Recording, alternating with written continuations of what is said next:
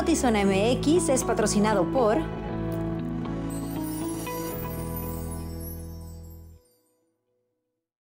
Muy buenas tardes, bienvenidos a Notizona MX. Les saludo con gusto Alejandra Gagiola, Luis Eduardo Cantó, ¿cómo estás? Buenas Alejandra tardes. Gagiola, muy bien, qué gusto saludarte. Ya estamos listos para arrancar esta semana.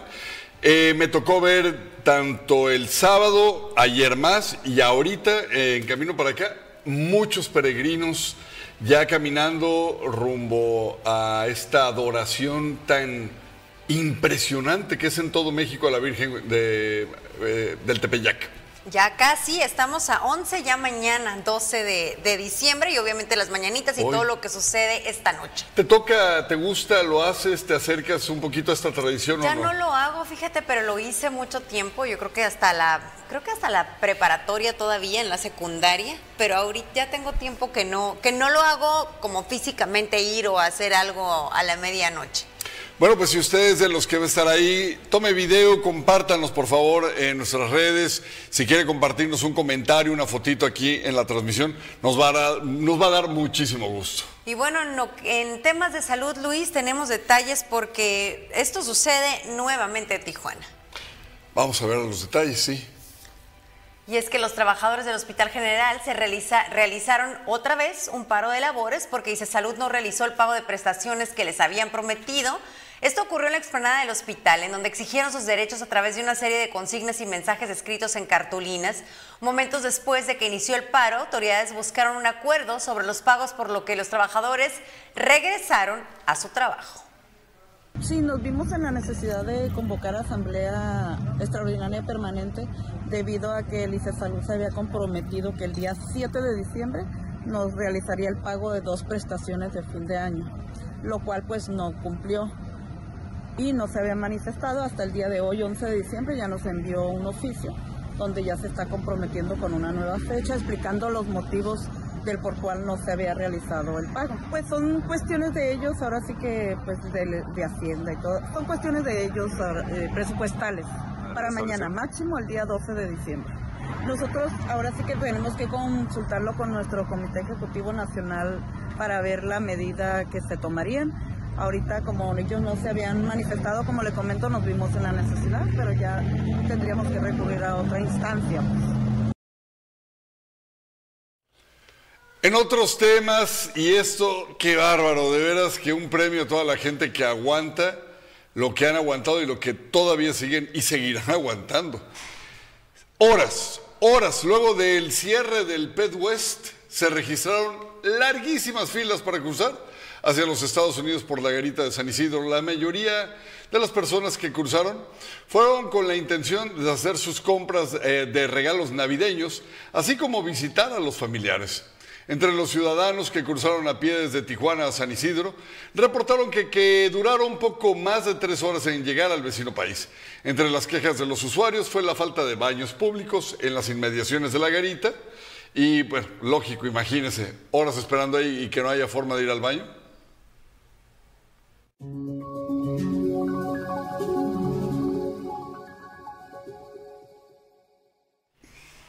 Entendemos perfectamente el por qué cerraron el Pet West, ¿no? El argumento que da el CBP para cerrar este cruce por el Chaparral, el cruce peatonal por el Chaparral, es seguridad nacional y sabemos que eso Estados Unidos lo toma muy en serio.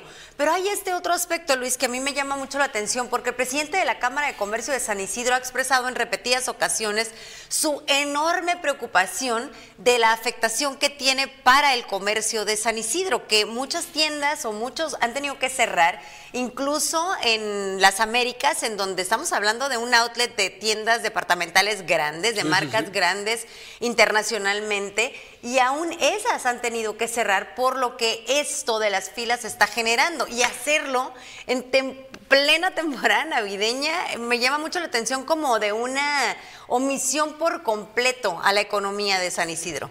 Eh, Yo ya vi que no les importa. A la Cámara de Comercio, a las autoridades, eh, les da lo mismo. Quiero decir, la Cámara de Comercio a las autoridades le da lo mismo. Como Ajá, que no es algo de su competencia. Como que dicen, güey, sí te afecta, pero a mí qué? Yo necesito lidiar con esta bronca.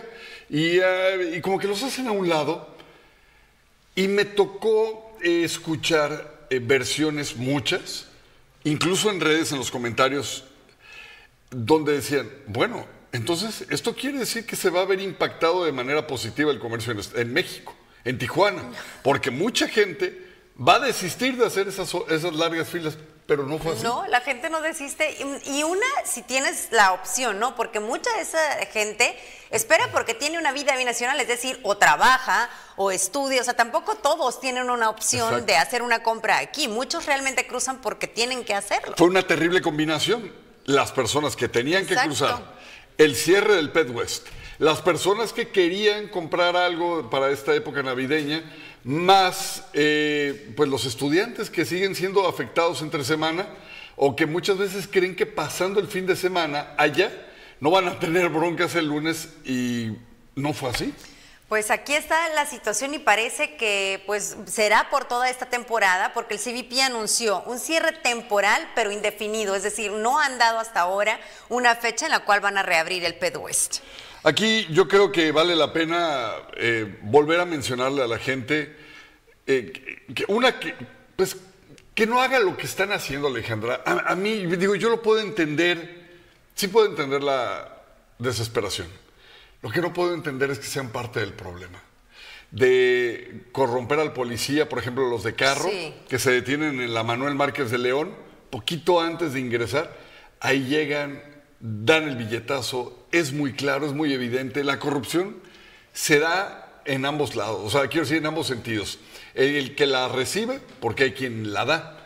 Y en el caso de los eh, peatones, Alejandra, hay mucho, mucho hijo de la fregada que se mete con una este, bravura, con, con, una muy poca madre, se meten hasta enfrente para que entren las personas que ellos sí, quieren. Sí, y les cobran, obviamente. Me ha tocado escuchar cuando ya te están diciendo te cobro tanto para meterte a la y no No les puedes decir nada porque tienen cara de poca de, Ah, claro, sí, no, no, no. No te, no te metes en, ese asunto por miedo a alguna represalia. Y dime si ves un policía municipal, uno solo defendiendo la línea. Ni uno solo, ni uno solo.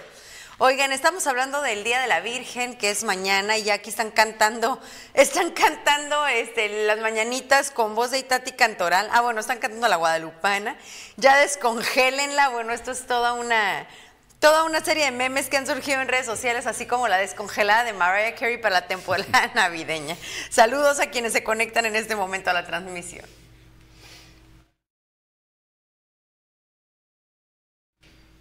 Ayer domingo se celebró el 15 aniversario del Museo Interactivo El Trompo, por lo que se realizó un evento para conmemorar esta fecha en compañía de familias tijuanenses.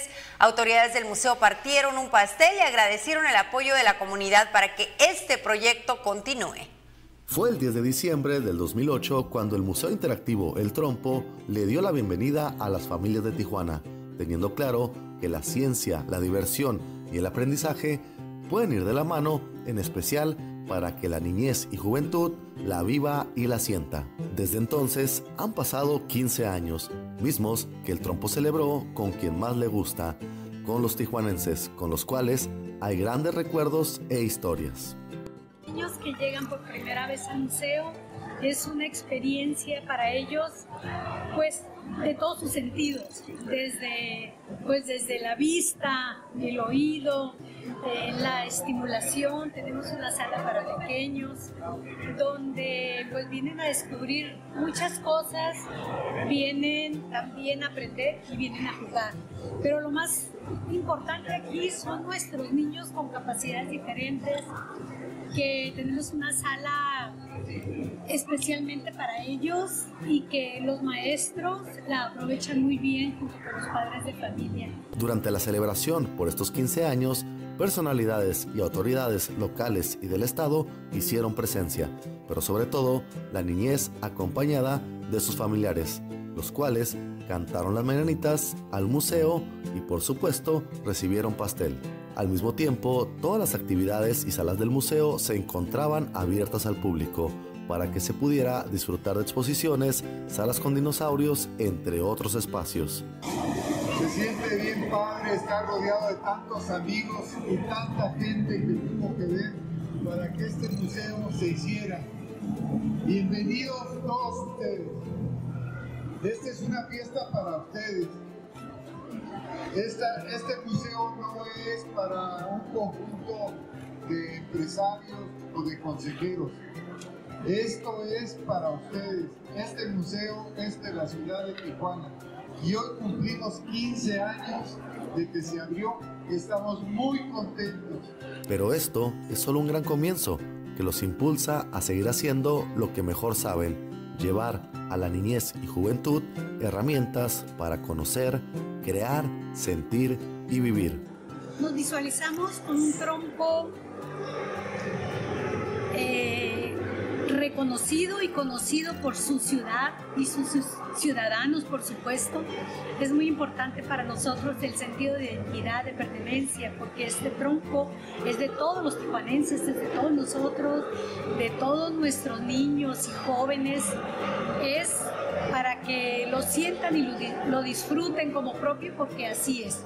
Es un museo para la ciudad, es un centro de ciencias para disfrutar y es un espacio de esparcimiento, de diversión, pero también de juego y de aprender. Con producción de Francisco Madrid, reportó para Notizón MX, redefiniendo la información, Cristian Villicaño.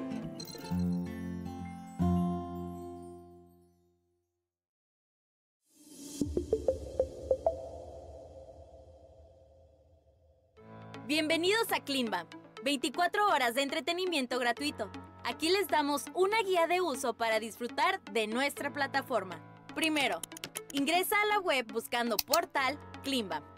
Accede a la página, navega por la plataforma, selecciona en el menú el programa de tu preferencia. Entra y disfruta del programa. Listo, ya estás navegando en Cleanbam. Comparte con tus amigos, familiares compañeros de trabajo y sigue disfrutando las 24 horas de Clima. Diversión e información en un solo clic.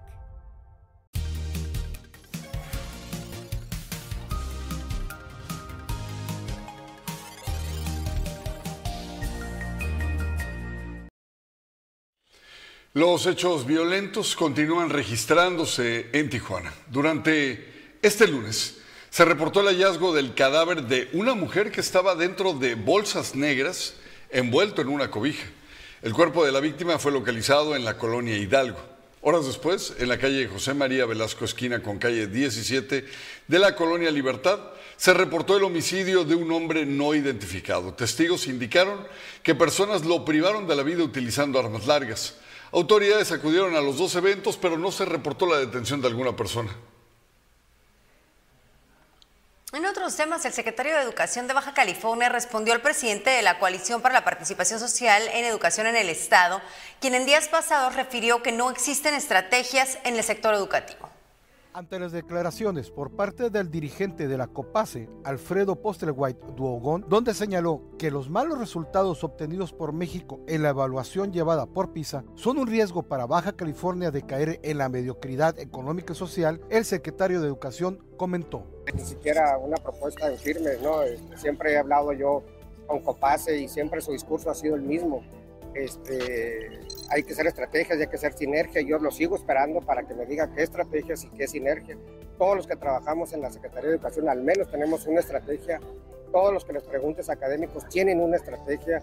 Ayer tuvimos reunión con Educación Especial haciendo estrategias. El lunes, martes estuvimos con la Secretaría de Educación de California haciendo estrategias, llenos de estrategias todos los días. Y si COPASE asume que no hay estrategias, pues yo le preguntaría cuáles. Gerardo Solís Benavides, secretario de Educación, señaló que COPASE debe verdaderamente abonar estrategias para una mejor educación. Esta es una estrategia, el apoyo con becas para que los alumnos no tengan deserción.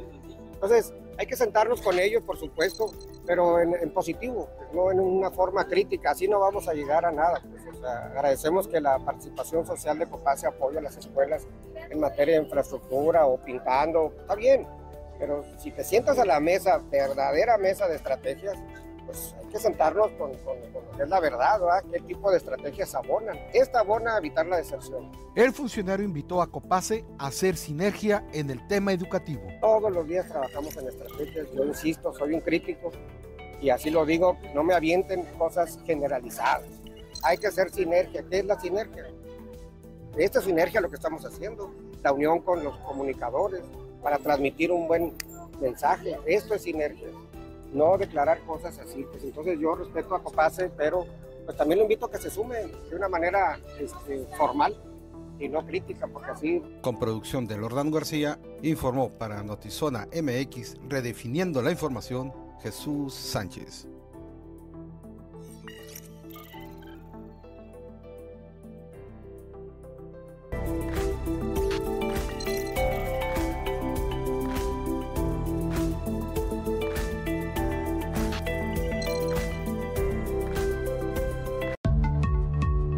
Rehabilitación del Centro Acuático Rosarito en la Unidad Deportiva Andrés Luna. El deporte ha sido vital en este gobierno municipal y uno de los principales espacios utilizado por los rosaritenses para fomentar el deporte requería de mantenimiento urgente en su alberca semiolímpica, chapoteadero, así como la reparación del cuarto de bombas de calor para la alberca. Todo ello se realizó con una inversión de 7.340.000 pesos todo con recursos propios, gracias a las finanzas sanas de este gobierno. Así cumplimos nuestra promesa de impulsar el deporte a través del mejoramiento de las instalaciones deportivas. Esto es infraestructura que brinda bienestar. Informe 2. Resultados de gobierno. Araceli Brown Figueredo, presidente municipal de Playas de Rosarito. Esta Navidad estrena un smartphone 5G con Telcel. Contrata el plan Telcel Plus 4 y disfruta tu celular con minutos, mensajes y redes sociales ilimitadas, así como con 10 gigas incluidos para navegar. Acude a tu Telcel más cercano o visita la página telcel.com para más información. Este diciembre, renatízate con Telcel, la mayor cobertura y velocidad. Luego del anuncio que hicieron autoridades de Estados Unidos sobre casos de riqueza en el sur de California, el titular de la Secretaría de Salud de Baja California aseguró que dicho comunicado no es una alerta de viaje o alerta sanitaria en el estado, por lo que es seguro viajar a cualquiera de sus municipios. Recordó que la riqueza es una enfermedad que puede tener cura siempre y cuando sea detectada a tiempo. En Playas de Rosarito están preparando un desfile navideño y el encendido del árbol, por lo que se invita a la comunidad a asistir a este evento y estar atento a los cambios que se implementarán con el cierre de calles ese día. El Ayuntamiento de Playas de Rosarito anunció su tradicional desfile navideño 2023 el próximo domingo 17 de diciembre, además del encendido del árbol navideño en la explanada de la Casa Municipal. La salida es a las cinco y media enfrente de la Plaza San Fernando. El contingente que tenemos es aproximadamente más de 300 carros, combinación de carros y motos, pero principalmente es un recorrido que inicia en la Plaza San Fernando y estamos convocando a partir de las 4 al contingente para empezar a las 5 y media. El desfile recorrerá todo el Boulevard Benito Juárez, pasando por el Puente Machado, Boulevard Guerrero, para finalizar en la Casa Municipal, donde será un evento para todos los asistentes. Llegar aquí vamos a tener verbena, vamos a tener puestos de venta, vamos a tener coros, vamos a tener villancicos, son todos bienvenidos y pues los esperamos aquí este 17.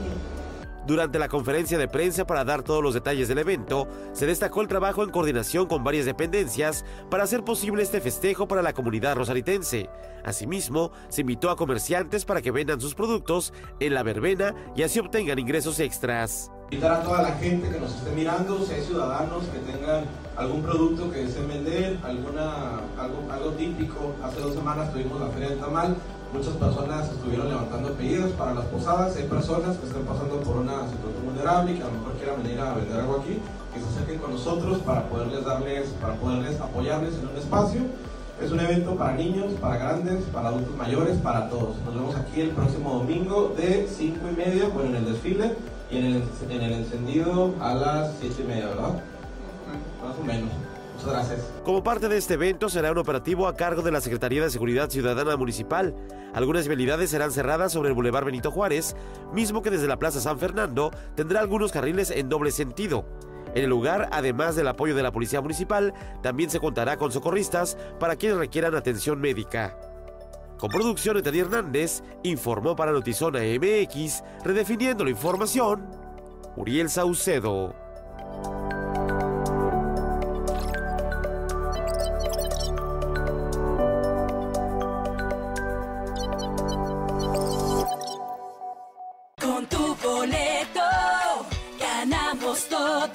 Este 14 de diciembre, el nuevo millonario puede ser tú.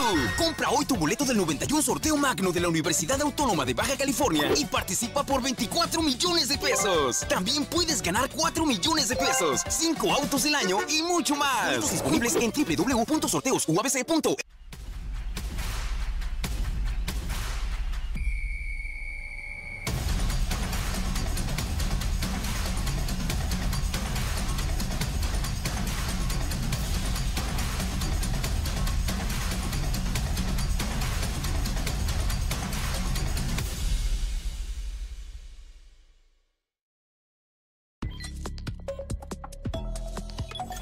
El presidente López Obrador aseguró que quiere enviar una iniciativa al Congreso de la Unión para desaparecer los organismos autónomos que rigen actualmente en el país. Afirmó que son onerosos y que no sirven para nada y agregó en el ataque cotidiano, en otro lado, ¿verdad? Ahí mismo en la mañanera contra el Poder Judicial, calificando como una vergüenza que no quieren entregar sus ahorros, sus fideicomisos estos 15 mil millones de pesos para, dice él, ayudar a los damnificados de Guerrero por el huracán Otis. Todo parece indicar que las cortinas de humo van a estar a la orden del día. Javier Milei, economista y líder del partido La Libertad Avanza, juramentó como presidente de Argentina tras ganar las elecciones con el 55.6% de los votos en su investidura, prometió reformas económicas audaces y medidas de austeridad para contrarrestar la crisis económica que sufre el país. Respeto a la familia y a la señora, dijo el presidente Andrés Manuel sobre la muerte de María Consuelo Loera, madre del Chapo Guzmán. No tengo comentarios, más comentarios. Cualquier ser humano que pierde la vida merece respeto y consideración a sus familiares. Eso dijo el presidente. Y eso mismo le pidieron, ese respeto que ojalá lo hubiera tenido a los cinco jóvenes asesinados en Guanajuato, a los que acusó de drogadictos y minimizó su muerte asegurando que los habían matado por problemas de drogas.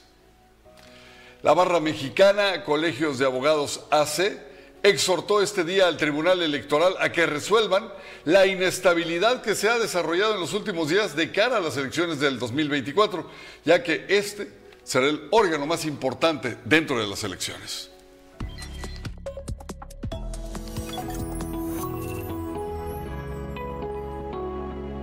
Zona Sport es traída a ti por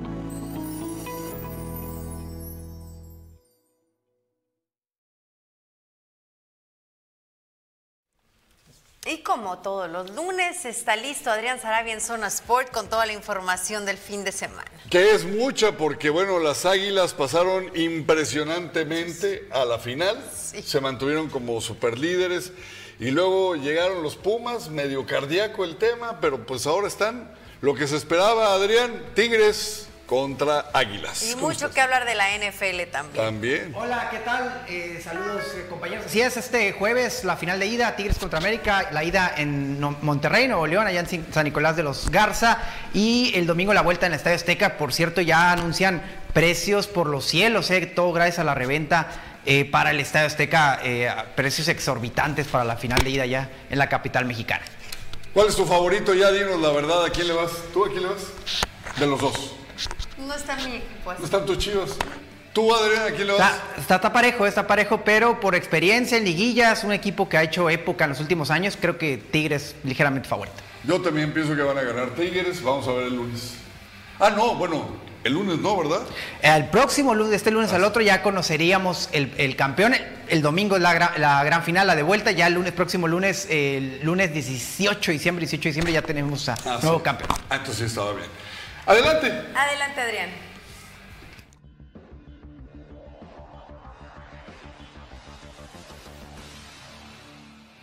Saludos y bienvenidos a Zonas por la otra cara del deporte. Vamos, antes de, iniciar con la final de ida que va a ser este jueves, y ahí vamos a ponerle los horarios, horarios tiempo del Pacífico, por supuesto. Pues en estos momentos está jugando Dolphins de Miami contra los Titanes de Tennessee. Iban empatados ya casi finalizando el segundo cuarto a 7 puntos, 7-7, allá en el Hard Rock Stadium de Miami, en el sur de la Florida. Un equipo que ha caminado bien, este equipo ya muy tradicional de la NFL, los Dolphins de Miami, los Delfines de Miami, si lo prefieren en español.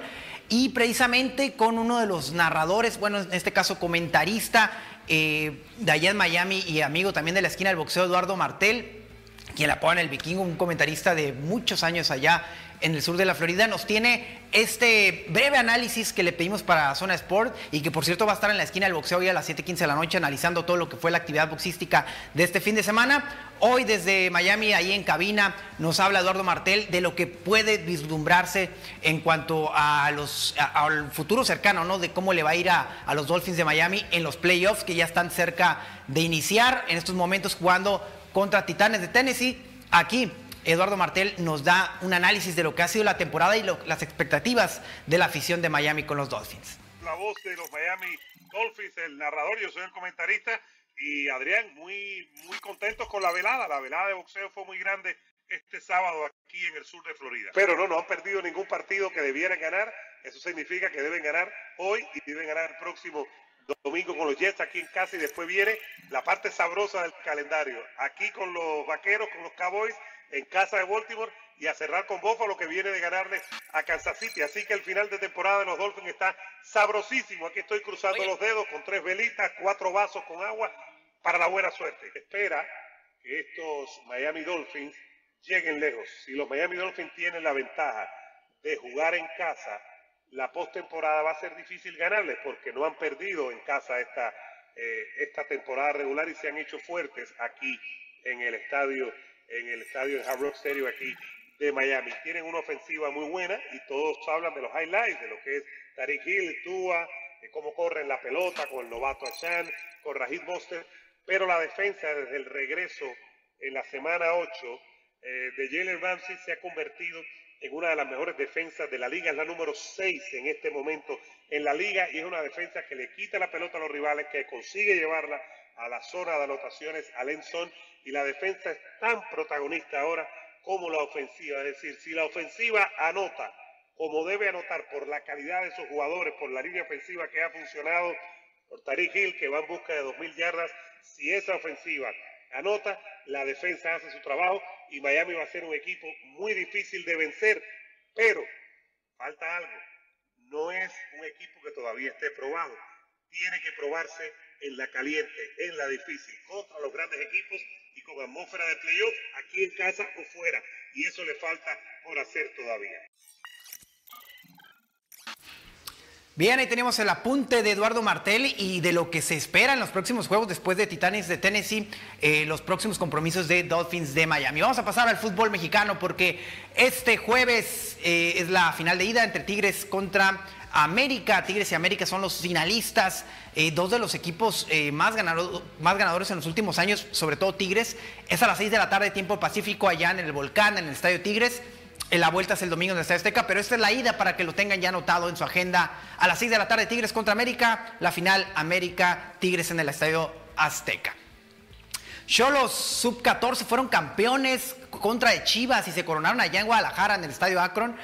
Y la verdad que eh, un gran resultado, una gran victoria y por supuesto ya iba a quedar para la historia, ¿no? Eh, esta de las inferiores sub-14 fueron campeones allá contra Chivas. Ya había sido campeón un inferior de Cholos, fue sub-15 eh, aquella generación de Luis Gamis, eh, Daniel López, que también eh, debutaron en el primer equipo, y pues sí te habla de, de, que en fuerzas básicas, pues creo que el equipo sí ha dado algunos resultados, ¿no? Ya para coronarse, aunque sean en, inferiores, en este caso la sub-14, menos de 14 años son los de esta generación o esta camada, ¿no? Y pues ya, se coronaron Cholos Sub-14, la ida fue en el Estadio Azteca, digo, aquí en el Estadio Caliente, perdón, y que la entrada fue totalmente gratis. Aquí vemos eh, levantando el trofeo de los jugadores de Sub-14 de Cholos.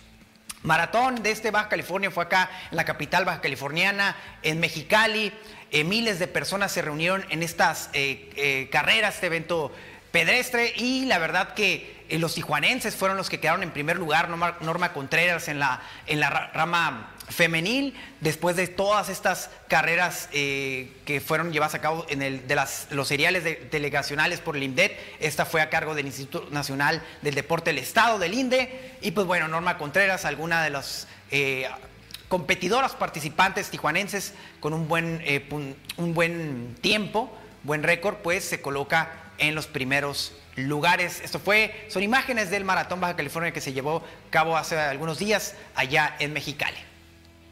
Esto ha sido todo en Zona Sport, pero le recuerdo que al terminar esta sección eh, de Notizona MX, Zona Sport, está la esquina del boxeo en las plataformas de Climbam, también las plataformas de Zona MX, por supuesto, en nuestra página de la esquina del boxeo, donde vamos a estar con Eduardo Martel, que nos dio ahí su análisis eh, breve de los Dolphins de Miami un equipo que cubre mucho él, pero que también cubre mucho boxeo y va a estar colaborando con nosotros en la esquina del boxeo para hablar de esta victoria de Rafael Divino Espinosa, precisamente allá en Miami contra Robeysi Ramírez, el cubano. Hoy a las 7:15 de la noche, hora de Tijuana, la esquina del boxeo, por supuesto en nuestra página, en Zona, en Zona MX y en las plataformas de clima. Más hasta la próxima.